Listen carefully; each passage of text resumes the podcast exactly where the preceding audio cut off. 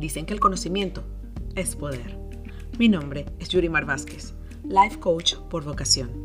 Soy una apasionada del autoconocimiento y esa pasión me ha llevado a experimentar con diferentes tipos de terapia, desde las clásicas hasta las alternativas. Abro este espacio para mí, para compartir mis experiencias y resultados, y para todo aquel que quiera aprender y compartir sus experiencias con la terapia, para que juntos podamos decir, viva la terapia, el podcast. Exploremos y sanemos juntos.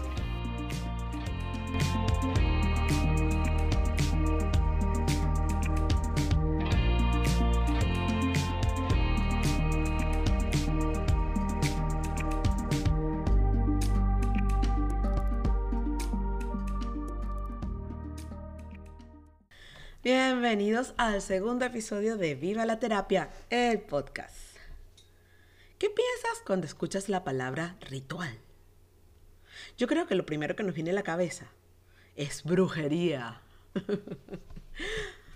Pero para darle un sentido más profesional a este podcast, vamos a definir la palabra rito.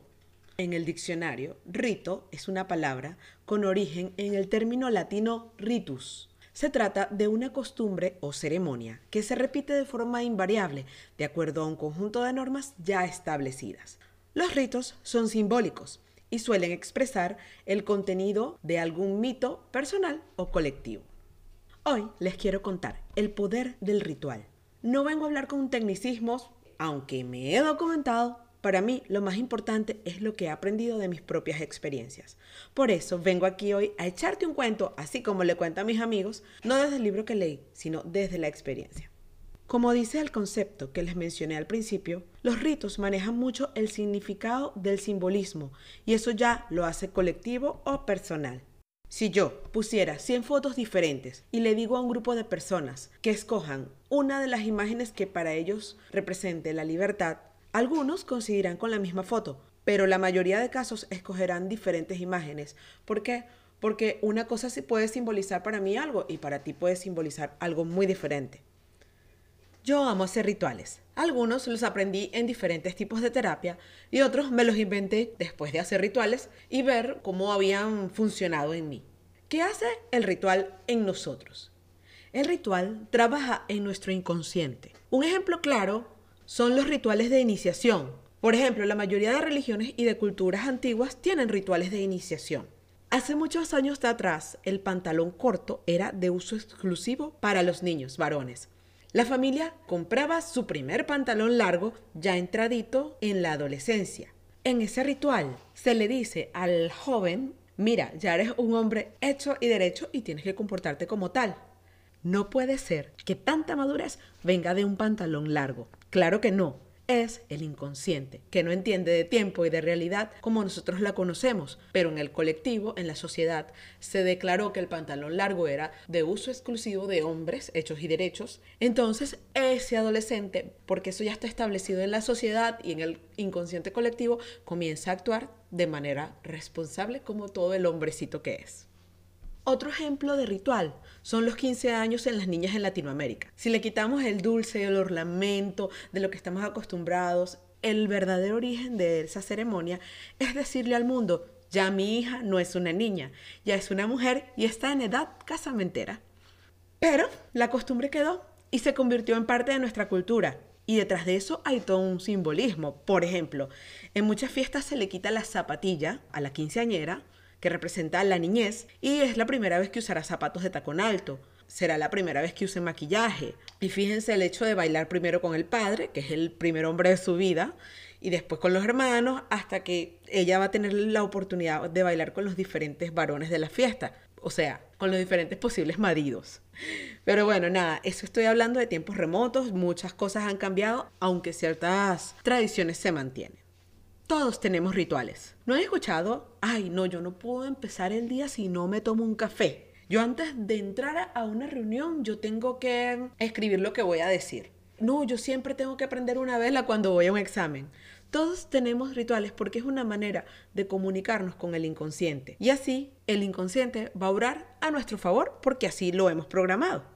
Ahora voy a hablarles más del ritual en la terapia. Tuve una vez la oportunidad de trabajar arte ritual en una sesión con una terapeuta una psicóloga que quien esté interesado escríbame y yo les paso su contacto. Yo estaba buscando algo que no me estaba dejando avanzar en algo que yo quería en ese momento.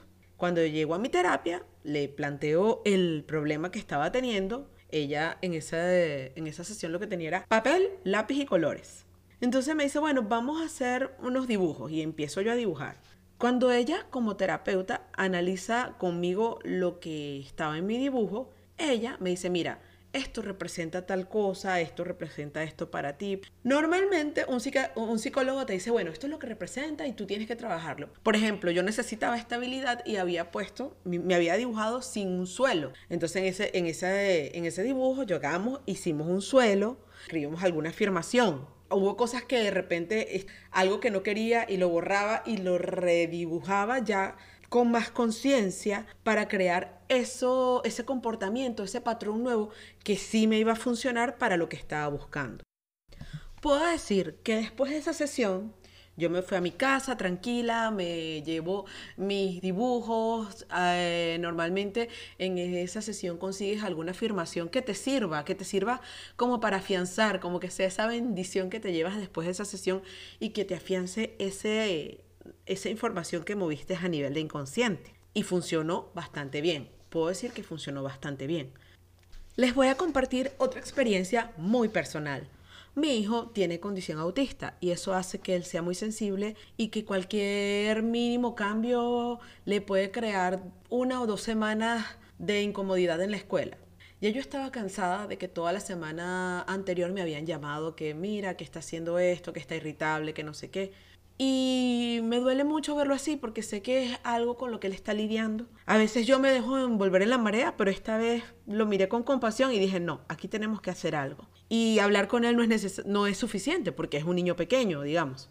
Entonces, un día, al verlo con, tan, tan sensible, tan irritable, dije, algo está pasando, algo lo está molestando y él no tiene la capacidad verbal. Sí habla, pero digamos, como un adulto, mira, me está pasando esto, todo, o sea, le cuesta, ¿no?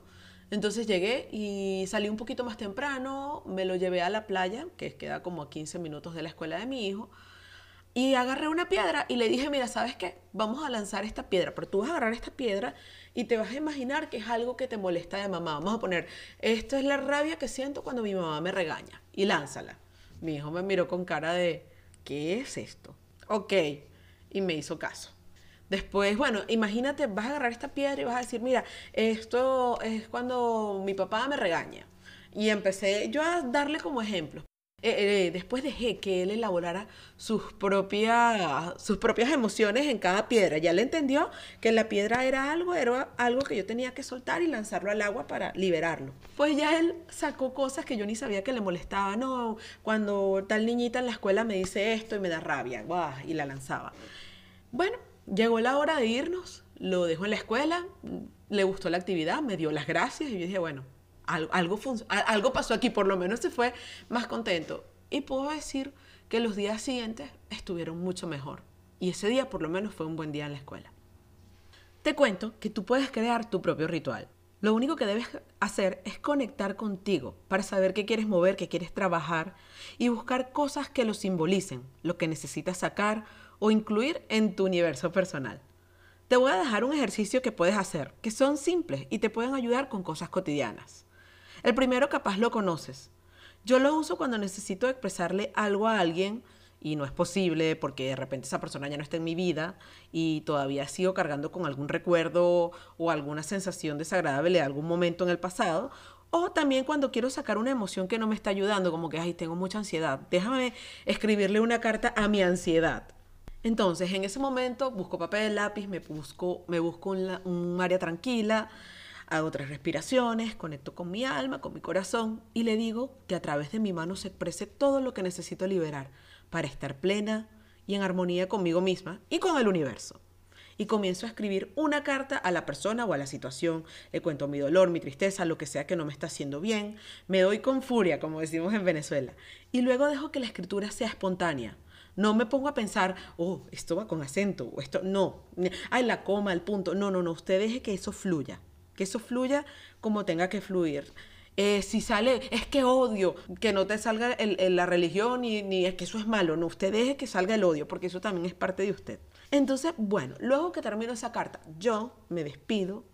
En mi casa yo tengo un contenedor de metal, este que funciona como mi pequeño lugar sagrado para para quemar cosas de manera segura, por favor, no vayan a quemar nada porque no quiero que se les queme la casa. De manera segura, busquen un lugar seguro. Si tienen una parrillera en su casa, prendan la parrillera. Este, bueno, siempre que sea de, manera segura. Entonces yo tengo como una pequeña latita y ahí yo quemo el papelito, la carta y le doy las gracias porque ya esa información me enseñó lo que me tenía que enseñar y ya no la necesito. También, si no quieres prender cosas por seguridad, eh, puedes romperla. Lo rompes y dices gracias, pero ya no lo necesito, rompo con esto que ya no me sirve y para poder estar libre y feliz, para hacer algo bonito con eso. Normalmente, después de ese ritual, yo tengo hago una pequeña celebración porque eso se supone que ya está hecho. Aunque parezca que como va a estar hecho, eso va a tener tiempo que a mí se me pase esta rabia. Pero el inconsciente no sabe de tiempo, el inconsciente no sabe de realidad. Si el inconsciente nosotros celebramos como que eso está hecho, para el inconsciente está hecho, y créeme que no te va a volver a lanzar ningún pensamiento, ninguna memoria, porque ya eso se fue de tu inconsciente. Y si se fue de tu inconsciente, de alguna manera se fue de tu vida y queda como un recuerdo que no te afecta emocionalmente. Entonces, como yo tengo que celebrar esto, yo llego y siempre tengo un pedacito de chocolate o me hago un té, que doy las gracias y celebro conmigo misma que ya eso se fue en ese ritual, ese trabajo está hecho en mi interior y obviamente si está hecho en mi interior, pues ya no se manifiesta en mi exterior. Espero que hayas disfrutado de este episodio de rituales. Si tú tienes tus rituales, cuéntamelos. Cuéntamelos. Hasta bañarse en una ducha eh, con agua. por ejemplo, hay, un, hay uno que, que, me encanta que es cuando me siento pesada de energía, me doy una ducha con agua salada y eso ayuda y me calma. Capaz no es el agua salada, capaz es simplemente mi inconsciente porque hace tiempo ya yo le dije a mi inconsciente que eso es para sentirme más liviana. Todos tenemos rituales. Cuéntame, cuéntame los tuyos. Me encantaría leerte, me encantaría escucharte. Por favor no olvides seguirme en arroba viva la terapia. Si te gustó, comparte, eh, dame tu opinión, de qué te gustaría que hablara. Muchísimas gracias por llegar hasta aquí y nos vemos la próxima semana.